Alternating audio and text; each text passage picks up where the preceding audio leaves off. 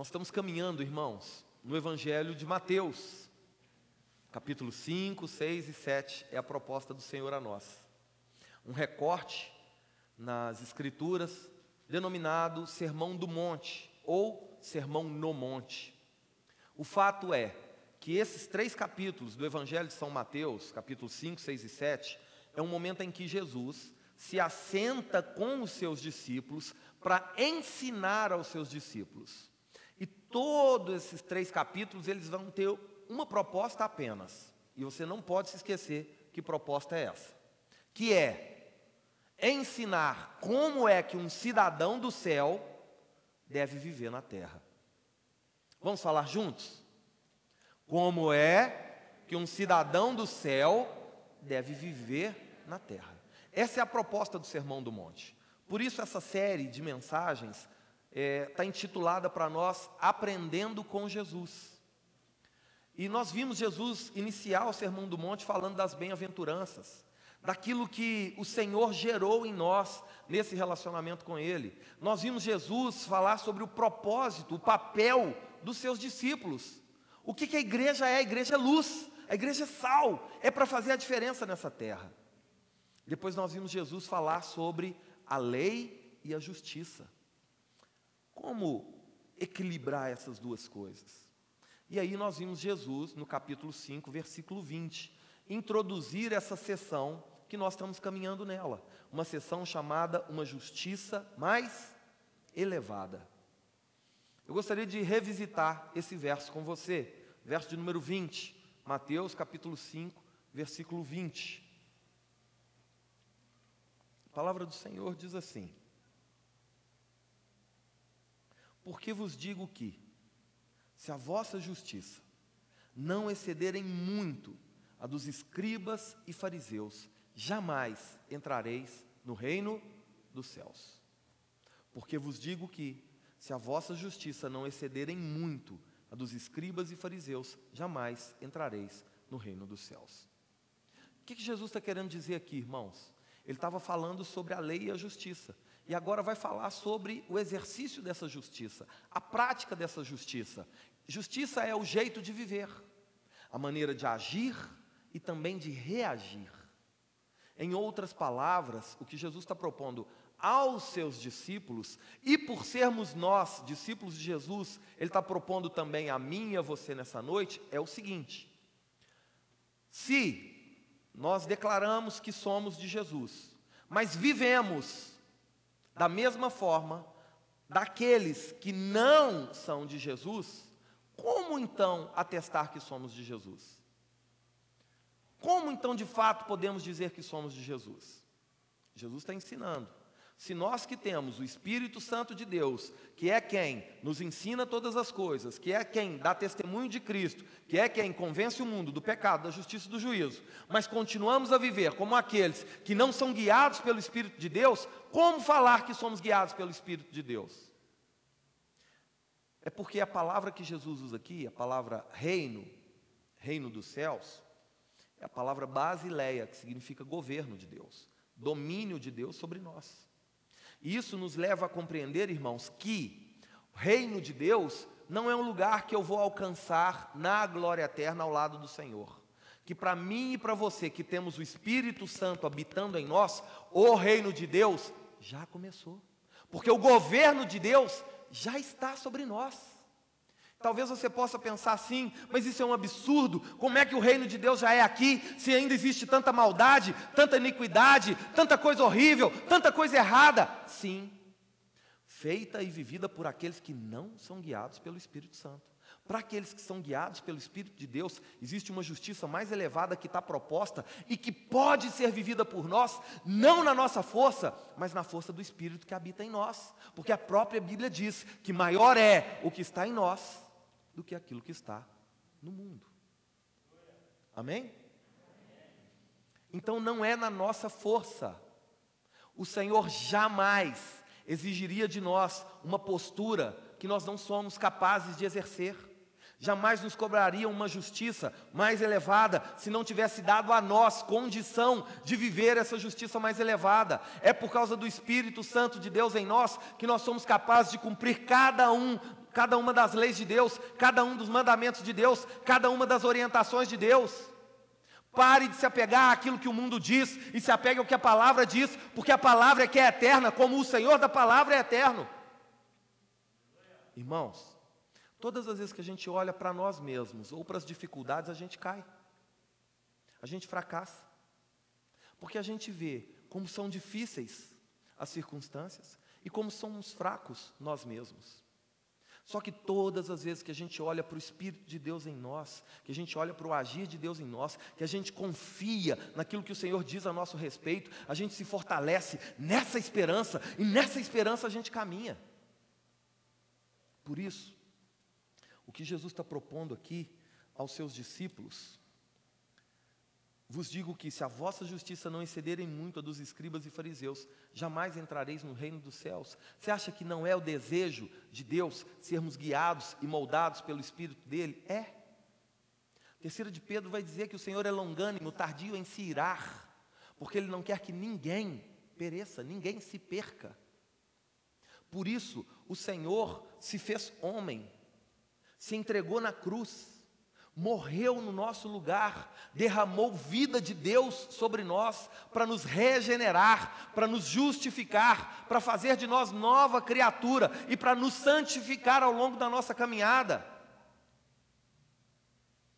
Para fazer com que no grande dia, no dia do encontro com o Senhor, nós possamos estar aptos a viver a eternidade ao lado dele. Não na nossa força, porque na nossa força não seríamos capazes de nos justificar, de nos limpar da sujeira, da imundície que o pecado trouxe. Foi necessário aquele que é santo se fazer pecado, pagar o preço no nosso lugar, para através do seu sangue sermos lavados de todo o pecado. E aí sermos achados justos diante de Deus. Você está aqui comigo? Por isso, Jesus vai falar, logo no verso 21, ele vai falar sobre homicídio. E ele vai falar que a justiça proposta por Deus, diferente daquela que os escribas e fariseus estavam propondo, é uma justiça mais elevada e que é a justiça que os discípulos de Deus devem caminhar. Por isso que ele vai falar que matar no conceito de Deus, segundo a ordem de Deus, não é simplesmente enfiar uma faca em alguém e esse alguém perder a vida. Que matar aos olhos de Deus é falar mal. Quando você tem desejo de prejudicar o outro, no seu coração você já matou o outro. Ele vai falar sobre adultério. Que adultério não é só se deitar com uma mulher ou com um homem que não é o seu marido ou a sua esposa, mas só o fato de desejar outra pessoa no seu, no seu íntimo, você já adulterou com ela. Que o divórcio não é simplesmente romper um, uma aliança estabelecida com outra pessoa, mas é antes disso ter rompido essa aliança com Deus.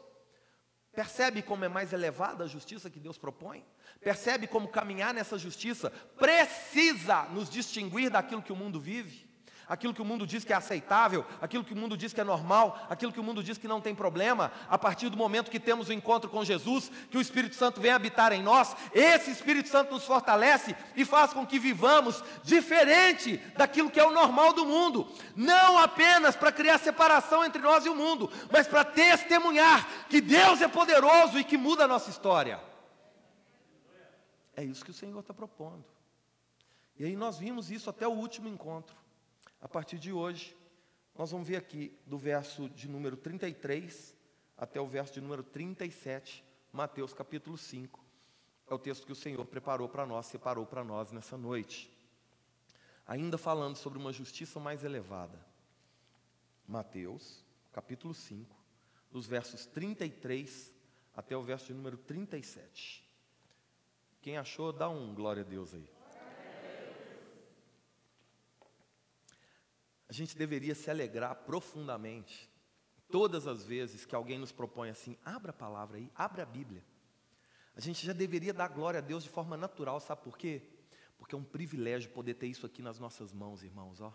É um privilégio ter a palavra ao alcance dos nossos olhos, do nosso coração. Tem muitos lugares por aí que é proibido ter uma Bíblia. Tem muitos lugares por aí que os irmãos, para poderem ler a Bíblia, você sabe o que, que eles têm que fazer? Cortar um pedacinho de papel do tamanho da unha do seu dedão. Olha para a unha do seu dedão aí. Faz assim, olha aí para a unha do seu dedão. cortar um pedacinho de papel do tamanho da unha do seu dedão, escrever um versinho da Bíblia ali pequenininho, enrolar esse papelzinho e enfiar dentro do ouvido, lá dentro. E aí chegam no lugar onde eles vão compartilhar, alguém vem com uma pinça, tira esse papelzinho lá de dentro do ouvido do irmão e aí leem. Nós temos a liberdade, mas estamos banalizando a liberdade, não valorizando.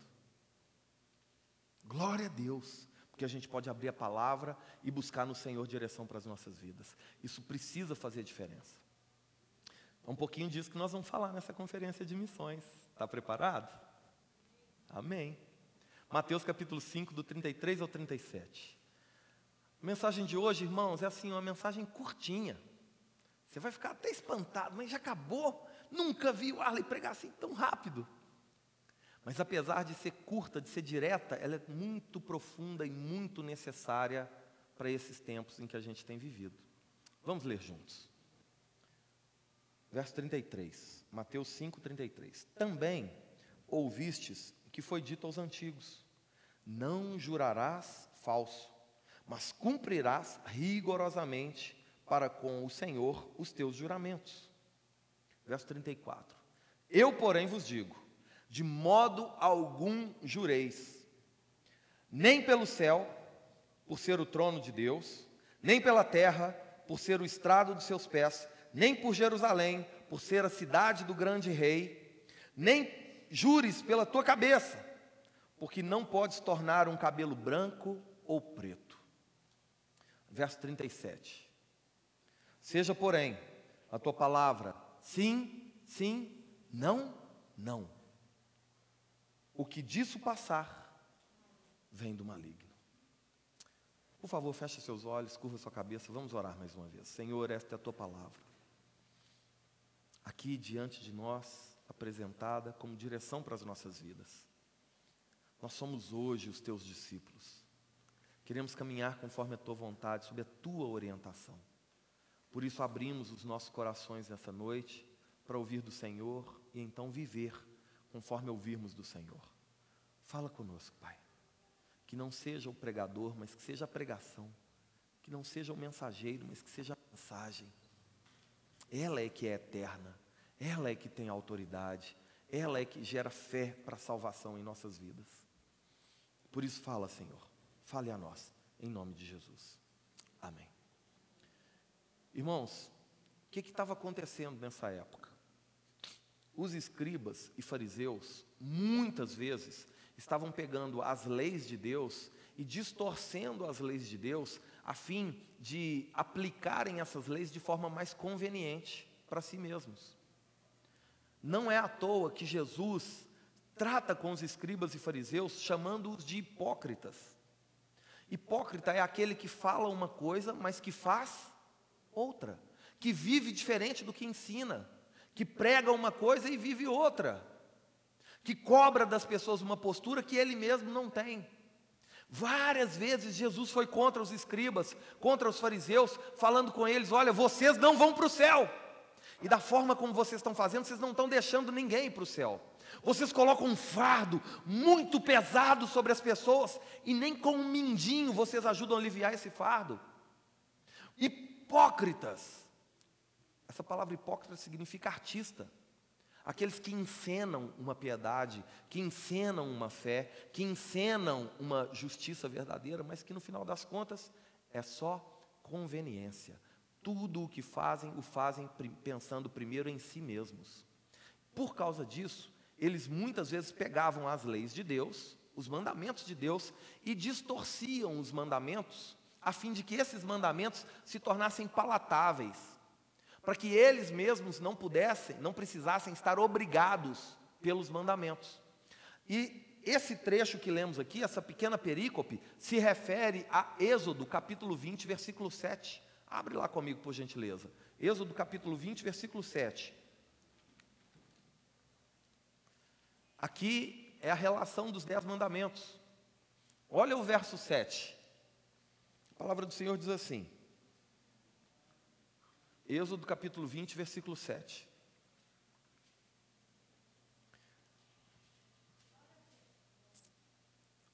Gênesis, Êxodo, Levítico, Números. Lembra? Êxodo capítulo 20, versículo 7. Não tomarás o nome do Senhor teu Deus em vão, porque o Senhor não terá por inocente o que tomar o teu nome em vão. Esse é o mandamento. Não toma o nome do Senhor em vão. Irmãos, os religiosos levavam isso ao pé da letra. Ao pé da letra. E não usavam o nome do Senhor em vão. Só que aí o que, que começou a acontecer? Aqui, de volta a Mateus capítulo 5, o verso 33, Jesus está dizendo assim: Vocês ouviram o que foi dito pelos antigos, o que foi dito aos antigos. Não jurarás falso, mas se jurar, cumprirás rigorosamente para com o Senhor os juramentos. Para não estarem obrigados a cumprir essa lei, mas continuarem a fazer as suas juras, sabe o que, que os escribas e fariseus começaram a fazer? Começaram a jurar pelo céu. Eu juro pelo céu que é verdade o que eu estou te falando. Eu juro pela terra que é verdade o que eu estou te falando. Eu juro por Jerusalém, que é a cidade santa. Eu juro por mim mesmo, pela minha cabeça, pela minha vida. Quando Jesus está rebatendo o ensino distorcido dos escribas e fariseus, que interpretavam a lei de Deus sem a intervenção do Espírito Santo e interpretavam a lei de Deus de forma convencional, a fim de favorecer a si mesmos, Jesus vai corrigir isso dizendo assim: vocês ouviram o que foi dito, eu, porém, vos digo. Esse eu, porém, é a correta interpretação é essa. É o que eu vou dizer agora. Irmãos, quem é Jesus? Jesus é Deus. Os mandamentos são de quem? De Deus. Quem melhor do que o próprio Deus para falar para mim o que, é que eles significam? Entre o que alguém está dizendo e o que o próprio Senhor, tá, Senhor Jesus está dizendo, é muito melhor nos apegarmos ao que Jesus está dizendo. Por isso essa série chama Aprendendo com Jesus. É, a, é, o próprio Deus revelando a nós a tua vontade. Como é que eu e você, que somos cidadãos do céu, devemos viver aqui nessa terra. Diferente daquilo da, que aqueles que não são guiados pelo Senhor vivem. Existe uma maneira diferente para agir e reagir. E aí Jesus vai dizer aqui: vocês ouviram o que foi dito, eu, porém, vos digo, vos digo verso 34. De modo algum jureis. Não é para jurar. Não é para você tomar nada como garantia pela sua palavra. Sabe por quê, irmãos? Nós estamos vivendo hoje uma decadência moral absurda. Hoje em dia, a palavra das pessoas por si só já não vale mais nada, não. E pior de todas as coisas, sabe o que, é? A palavra do crente já também não está valendo mais, não. Eu lembro, irmãos, há pouco tempo atrás, o simples fato de você se dizer cristão abria portas para você. Ah, você é crente? Não, então vem trabalhar aqui comigo. Ah, você é crente? Faz um favor para mim, eu vou viajar, cuida da minha casa. Ah, você é crente? Nossa, olha, faz isso para mim. Ah, você é crente? Não, não, não, não. Precisa pagar agora, não leva, depois você me paga. O que, que aconteceu, irmãos? Aconteceu que, por não observarmos a importância das nossas palavras, do nosso testemunho, essa degradação alcançou também o nosso testemunho. Hoje em dia, falar que é crente, ao invés de abrir portas, está fazendo o quê? Fechando. Posso compartilhar com vocês uma dor que eu tenho? Eu não tenho outra atividade, irmãos. Eu não vivo uma. Eu não, eu não tenho outra atividade a não ser a vida da igreja. Eu vivo para servir vocês. Não tem outra atividade. Eu até me lembro de uma ocasião que eu estava aqui na porta recebendo os irmãos. E aí chegou um rapaz. Eu estava na porta, ele virou para mim e falou: Você está bom? Eu falei: Estou. Falou aqui, essa igreja aí é boa. eu falei para ele assim: Uai, eu acho. Apesar de nós, a igreja é boa. Falou, e você conhece o pastor da igreja? Falei, conheço. Falou, É o seu pastor? Eu falei, sou, sou eu. Ah, que legal. Aqui, deixa eu te perguntar, você trabalha com o quê? Eu falei, uai, é, com a igreja, né? Sou pastor da igreja. Não, não, tá, mas trabalha com o quê? Aí eu, ah, trabalho não, né? Então não trabalho. Nada contra os meus colegas pastores que têm dupla jornada, que trabalham numa empresa, bate cartão e serve a igreja. Mas eu entendi que não é esse o propósito de Deus para nós aqui. Essa é a vida que eu vivo, eu não tenho outra ocupação. Quando perguntam para mim, o que, que, que, você faz? O que, que você é? Eu falei, eu sou pastor, eu não estou pastor, eu sou pastor. Eu amo ser pastor. Não faço outra coisa. Só que, irmãos, quando precisa preencher os dados ali para fazer um crediário, para comprar alguma coisa, e tem que parcelar, aí pega os dados, né, seu nome, seu endereço, aí pede ocupação. Aí quando você coloca ali assim, pastor.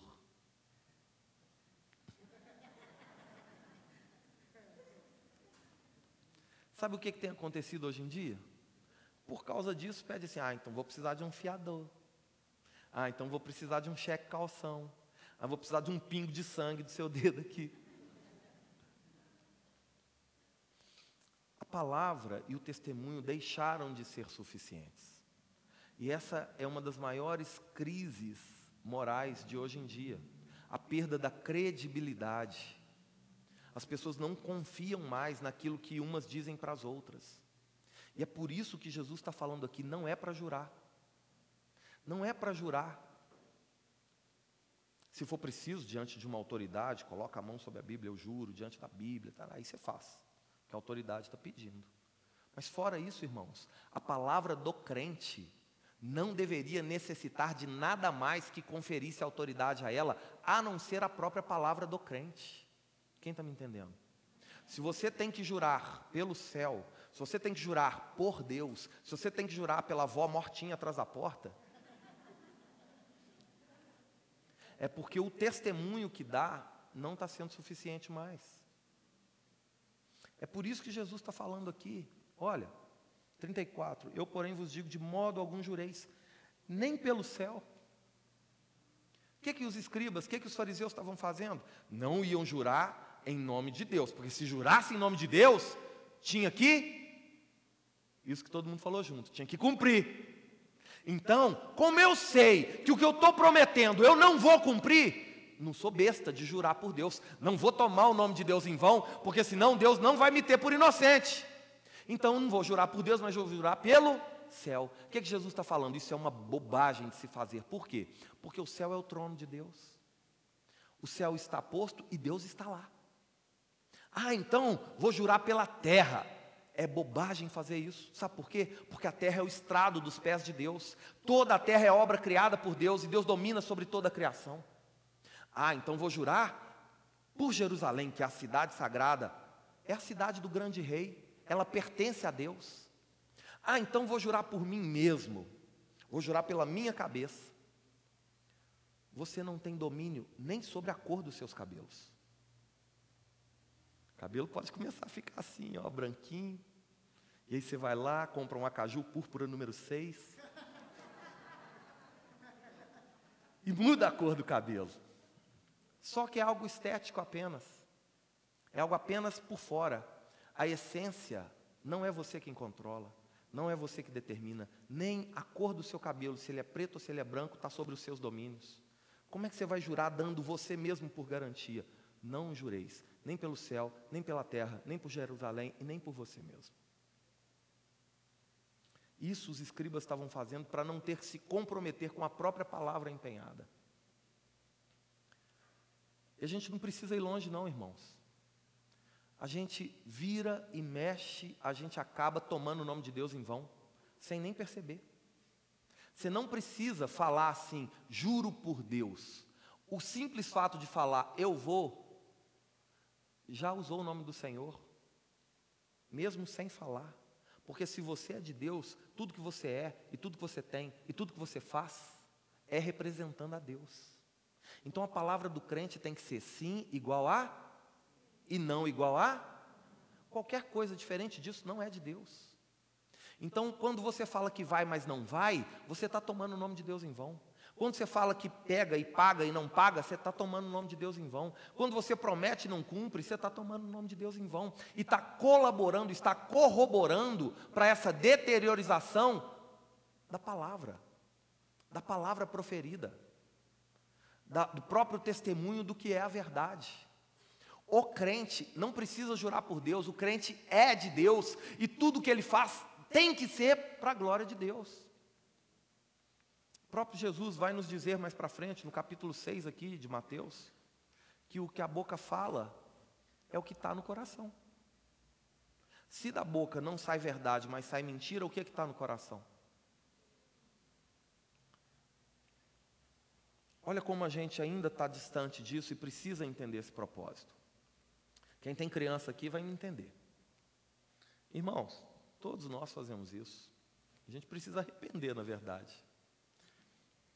Menino vai, faz aquela bagunça. Menino, vou pegar você, vou arrebentar você se você fizer isso de novo. Não é assim que a gente fala? Se eu apanha, vou dar no seu uma lambada. Aí o menino, daí um minuto o menino vai lá e faz de novo. O que, que você faz? Dá a lambada? Hum, se você fizer de novo, ah, eu já te dei uma chance. Ó, oh, vou passar e passar batido. Se fizer de novo. Aí o menino vai lá e faz de novo. Aí a mãe vira e fala assim: Ó, oh, hora que seu pai chegar, você vai ver. O que, você está ensinando? Você está ensinando que pode prometer e não cumprir, que não tem problema não. Porque você mesmo está fazendo isso. Você mesmo está prometendo e não cumpre. A gente fala que vai e não vai, fala que vai fazer e não faz. Para nós que somos discípulos de Jesus, isso tem o mesmo peso que tomar o nome do Senhor em vão. Eu não preciso falar em nome de Deus. Eu já caminho sob a vontade de Deus. É por isso que o mundo aí fora, irmãos, não está mais credibilizando as palavras que dizemos. É por isso que hoje em dia a gente precisa cercar a nossa promessa de mil garantias, porque ela só, por si só, deixou de ser suficiente, porque nós testemunhamos mal acerca daquilo que nós mesmos falamos. Quem está me entendendo? É isso que esse texto está tratando. E isso é de suma importância para o nosso testemunho nos dias de hoje. Da mesma forma como isso não pode ser generalizado, tem muita gente reta, muita gente íntegra, muita gente, muita gente justa e que se dedica verdadeiramente a cumprir tudo que promete. Por conta de um ou outro, muitos acabam sendo prejudicados. Mas pode ser que, pelo testemunho da igreja, se voltando a princípios, se voltando a valores, se voltando a honrar a palavra que profere, as pessoas voltem a acreditar que aquilo que declaramos é a verdade, porque temos a verdade em nós. O próprio Senhor Jesus, quando se autodenomina no Evangelho de São João, capítulo 14, versículo 6, ele se apresenta assim: Eu sou o caminho, a verdade e também a vida. Ninguém vem ao Pai a não ser por mim. Ou seja, ninguém vai ter comunhão eterna com Deus se não passar pelo caminho que é Jesus, se não viver a verdade que é Jesus e se não ter a vida que é a de Jesus. E essa palavrinha verdade que Jesus diz ser é a palavra no grego aletheia, que é composta por duas outras palavras, o prefixo a e o sufixo letei. A significa não e letei significa esquecer. O que, é que significa isso? Que Jesus é a verdade que não pode ser esquecida.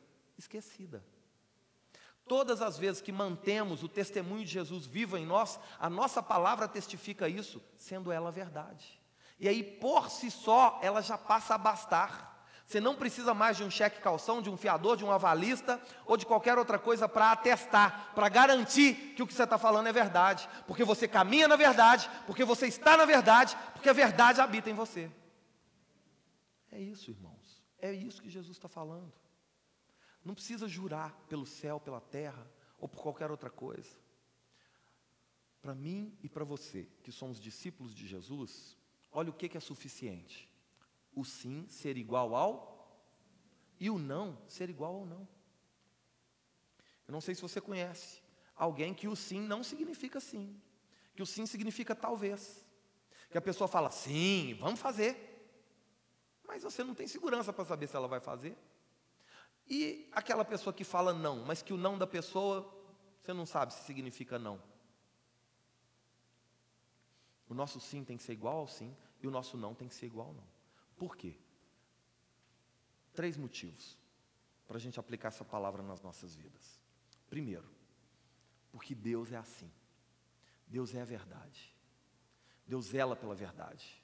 Deus cumpre tudo como verdade. E se Deus é assim, nós também devemos ser assim. Primeiro motivo para aplicar essa palavra nas nossas vidas. Segundo motivo para aplicar essa palavra nas nossas vidas. Em Cristo, nós nos tornamos herdeiros de Deus, filhos de Deus. E se Deus, o nosso Pai, é assim, nós que somos filhos de Deus devemos ser assim. Terceiro motivo para aplicar essa palavra nas nossas vidas. Porque qualquer coisa diferente disso nos identifica com o diabo, que é o pai da mentira. E nós não temos parte com o diabo, consequentemente, não temos parte com a mentira. Então nós temos a verdade, andamos na verdade, porque somos da verdade. Esses são os motivos para a gente aplicar isso nas nossas vidas e a partir de hoje, fazer do nosso sim, sim e do nosso não, não. Parar de tomar o nome do Senhor em vão. Às vezes eu não vou jurar mais, usando o nome de Deus, achando que isso me isenta desse mandamento. Não me isenta. A vida que eu vivo, eu não vivo mais por mim mesmo, mas por aquele que por mim morreu e ressuscitou. Essa vida que vivemos como discípulos de Jesus, irmãos, é um presente dado por nós pelo próprio Deus. Ele morreu e entregou a sua vida em favor de nós. E agora nós vivemos por Ele, para Ele. E tudo o que falamos deve representar isso. Então Deus é assim, Deus é a verdade. É um ótimo motivo para caminharmos na verdade. Nós somos filhos de Deus, temos a essência da verdade. E não temos parte com o diabo, que é o pai da mentira. Como eu disse a vocês, é uma palavra curta, mas muito necessária para os dias de hoje. E aí, gostaria que você compreendesse isso num nível mais profundo. Mesmo se, por favor, coloque a mão no que eu vou te dizer. Se necessário for sofrer o prejuízo em favor do testemunho da verdade, saiba que o testemunho da verdade vale mais do que qualquer conveniência, do que qualquer remuneração ou retribuição. Muitas vezes, em nome de uma boa relação profissional, uma boa relação é, é, com amigos ou com outras pessoas, a gente acaba tomando o nome do Senhor em vão. A gente acaba barganhando princípios e valores que não podem ser barganhados. Eu não gosto de tomar o tempo da mensagem para dar testemunho, não, mas teve uma ocasião, eu trabalhava, né, quando eu trabalhava, né? Trabalhava numa empresa, e aí o diretor da empresa, eu era, eu era supervisor lá numa área, representava uma área da empresa, tinha o gerente, tinha o diretor. Aí o diretor pulou o gerente e veio falar comigo, me pedir para ligar para um cliente específico e falar para ele que o produto que ele tinha comprado ia ser entregue na data tal. Só que eu sabia que não era verdade. E ele também sabia que não era verdade. E ele me orientou a falar isso para o cliente a fim de dar uma amenizada na situação que estava crítica. E depois, mais para frente, a gente vê como é que resolve. Entrei em pânico naquele momento, né? Aí virei para ele e falei: Olha, deixa eu te falar. Infelizmente, eu não posso fazer assim. Como assim? Falei, não posso. Porque antes de ter um compromisso com você, eu tenho um compromisso com o meu Senhor. Então não posso. Me desculpe, mas não posso. Ah, fechou a cara para mim, não falou mais nada. Virou as costas e foi embora. ah, naquela hora eu pensei, né? Pronto, perdi o emprego. Passou uma semana, irmãos, o gerente, não o diretor, mas o gerente, me procurou. Falou, preciso conversar com você. Falei, ah, já sei, né? Caiu a casa.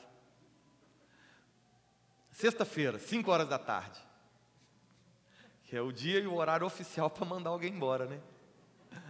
Já fui conformado. Trabalhava numa empresa muito grande na época. Cheguei lá, o gerente sentou comigo e falou assim: Ó, você conversou com fulano de tal, diretor? Falei, foi. Ele te pediu para fazer isso, isso e isso? Eu falei, foi. Você não fez, né? Falei, não. Por quê? Expliquei para ele. Ele falou: Pois é. Isso impactou muito ele. E ele ficou desnorteado. E entendeu que você é alguém que está disposto mais a fazer o que é certo do que o que dá certo. Por isso ele quer te oferecer uma vaga de gerente. Fui promovido. O que, que eu estou querendo dizer para você com isso, irmão? Confie que, mesmo às custas de um prejuízo pessoal, e eu estava correndo o risco de sofrer esse prejuízo, que, mesmo às custas de um prejuízo pessoal, é melhor fazer a vontade de Deus do que a dos homens. É melhor colocar a vontade de Deus como prioridade, às vezes até do que as conveniências. Os escribas e fariseus se moviam por conveniência, distorciam a lei de Deus para não ter que cumprir. Aí podia prometer, como não prometeu por Deus, podia prometer e não cumprir. Jesus está falando que eu e você, que os discípulos dele, não, não. Nós temos uma justiça mais elevada, que nos leva a caminhar e a testemunhar de que aquilo que habita em nós, de fato, nos proporciona uma vida que esteja alinhada à palavra de Deus, à vontade de Deus e para a glória de Deus. Amém? Então gostaria de estimular você, de motivar você a partir da palavra, a partir de hoje, só caminhar na verdade. Amém? Por favor, fica de pé no seu lugar. Não falei que você ia falar assim, mas já. Irmãos, falar sobre esse assunto é mais fácil do que aplicar esse assunto nas nossas vidas. Porque a hora que chega lá no trabalho, a hora que chega lá na escola, a hora que chega diante das pessoas, das relações que temos e dos afetos que construímos, isso aqui pode gerar atrito. Mas eu gostaria que você confiasse no Senhor, confiasse na palavra do Senhor, como sendo luz que guia os seus passos, como sendo aquilo que vai de verdade direcionar você num caminho que agrada a Deus e fazer você testemunhar que você tem uma justiça que é mais elevada do que a desse mundo e por isso você já caminha conforme é proposto no reino dos céus. Amém? Gostaria que você orasse comigo nesse instante, pedindo ao Senhor para guardar essa palavra em nossos corações e para nos ajudar a não sermos apenas ouvintes dessa palavra, mas praticantes de toda ela.